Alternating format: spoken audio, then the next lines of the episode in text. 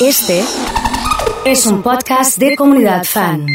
Eh, lo que sucedió en esta violación grupal en Palermo, ¿no? Te contaba que seis detenidos se negaron a declarar y que la fiscalía continúa con la investigación. Eh, el juez ahora tiene 10 días para definir la situación procesal de los varones que fueron arrestados cuando abusaban de una joven de 20 años. Está con nosotros Jimelo Pérgolo para entender un poco la situación eh, judicial de, estos, de estos muchachos. Jime, ¿cómo estás? Buen día. Hola Nacho, ¿todo bien vos? Bien, bien, sigo impactado con este tipo de noticias. Eh, con el tratamiento también que le dan algunos medios eh, y al mismo tiempo con, la justicia, ¿no? Que, en ciertos casos puede ser un poco lenta. Eh, ¿qué, análisis haces de, cómo está actuando hasta ahora la justicia y cómo pueden terminar este tipo de casos? Mira, este caso puntual estamos viendo una, una actuación rápida y aparte una buena asistencia de la víctima.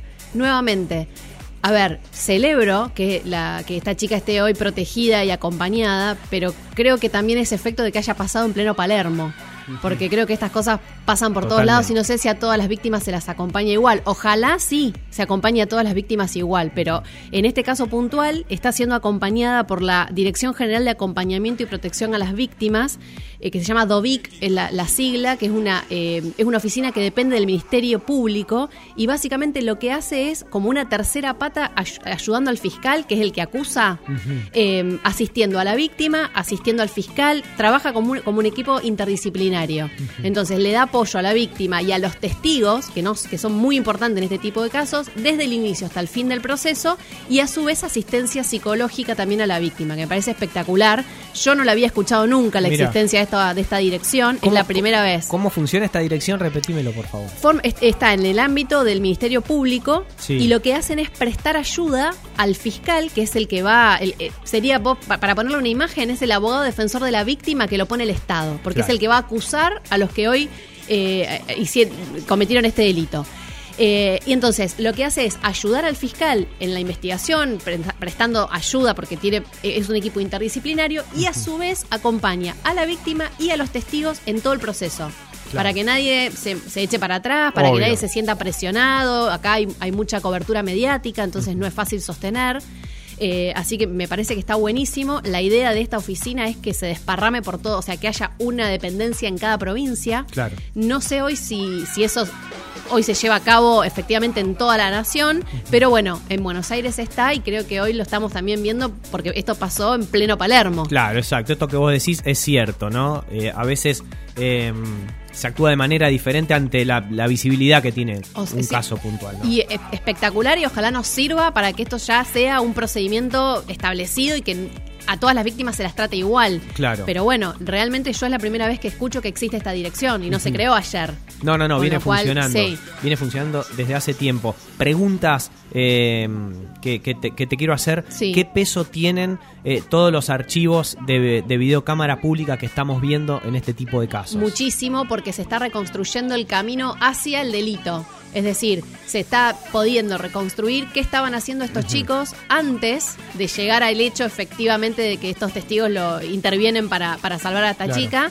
Eh, entonces, y se ve ahí cómo merodeaban por la zona, cómo se interceptan a la, a, la, a la, chica, cómo ella caminaba con dificultad hacia el vehículo, o sea que ya, ya estaba evidentemente bajo alguna sustancia que, le habían hecho consumir o, no sé. Eh, pero bueno, eso sirve como para reconstruir la escena. O sea, llegás al momento en que la chica sale del auto desesperada y completamente desorientada, bueno, ¿cómo llegó ahí y, cuáles fueron los pasos previos? Así que sí, son muy importantes. ¿Y, qué implicancia tiene lo premeditado para una sanción final como se vio en estos casos. Hay otros tipos de violaciones que son más impulsivas, pero en este caso me parece que hubo una logística. No, es, es justamente, es un agravante más de la pena porque se ve que aparte no solo fue una violación en grupo, sino que estuvo organizada. Como decís vos, no fue un arrebato de, de, cinco delincuentes que en ese momento decidieron eso. Lo armaron, lo organizaron y lo ejecutaron. Entonces hay una premeditación que le suma una alevosía ¿no? al hecho. ¿Qué pena puede caer sobre estas personas? Mira, hoy la pena, el, preliminarmente están acusados de abuso sexual, que es lo que nosotros con el acceso carnal, que es la ex violación, para, es la misma figura, y a su vez ellos tienen de agravante que ha sido... Eh, el, es decir, el agravante es el que fue gravemente ultrajante. ¿Por qué? Porque humillaron a la, a la chica, porque fueron más de dos personas, aparte del acceso carnal. Eh, y a su vez afectaron la dignidad de la, de la Claro. chica, ¿no? En la forma en la que se llevó a cabo a plena luz del día, con gente que pasaba, o sea, todo es un agravante, o sea, ya es terrible el hecho, pero encima lo agrava que la hayan expuesto de esa forma. Porque aparte, cuando intervienen los vecinos, la agarran de los pelos y la tenían parada en la vereda como si fuese un objeto. Eh, eh, qué sé yo, mira, voy leyendo algunos mensajes. Eh, pregunta acá Jorge, ¿cuántos años pueden estar adentro? Eso no se sabe. Y ojalá mil, pero ahora el- el- el- el abuso sexual gravemente ultrajante es de 8 a 20. no sé. Claro. Eh, para mí tendría que tener perpetua, porque esos Y chicos eh, tendría que ser un crimen de lesa humanidad lo que hicieron.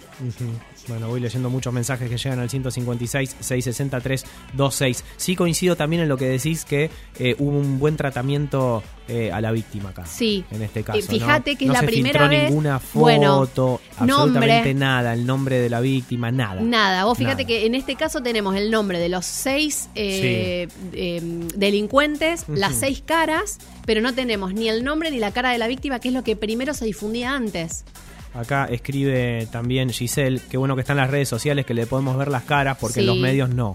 Es cierto esto. Sí, y, en- y es un tema. Eso es un tema y parte de nuestra constitución con el principio de inocencia. Nosotros, o sea, en la República Argentina todo el mundo es inocente hasta que se pruebe lo contrario. Y en ese camino, justamente se le tapa las caras a, la- a los acusados eh, para que hasta que no tengan un juicio, o sea, una sentencia que diga que son culpables, no se los est- estigmatice. Es parte del garantismo.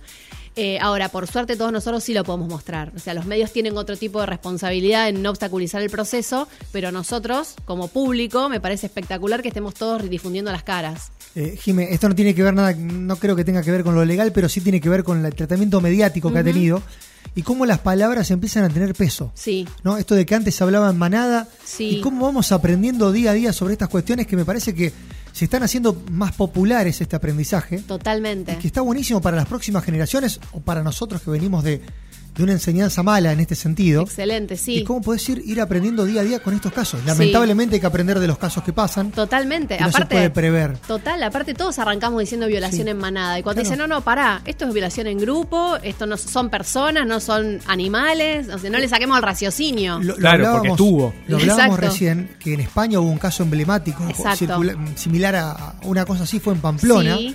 Eh, que fue una causa mundial y que la palabra manada había quedado, viste, ya instalada. Sí, sí, sí, sí, o Bueno. sea, es un buen título la Claro, realidad. O sea, claro. violación en manada es un buen título, pero, la re- pero no es real. Claro.